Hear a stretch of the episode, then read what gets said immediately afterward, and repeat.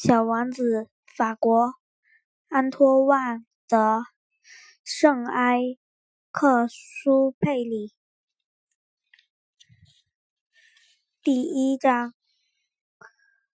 在我六岁那年，看了一本描写原始森林的森林，名叫《来自大自然的真实故事》的书。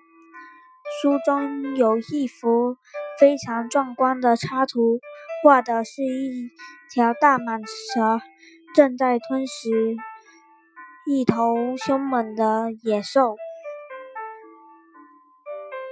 这本书写道：蟒蛇捕到猎物，一口不嚼，囫囵吞下，然后蟒蛇便撑得走不动了。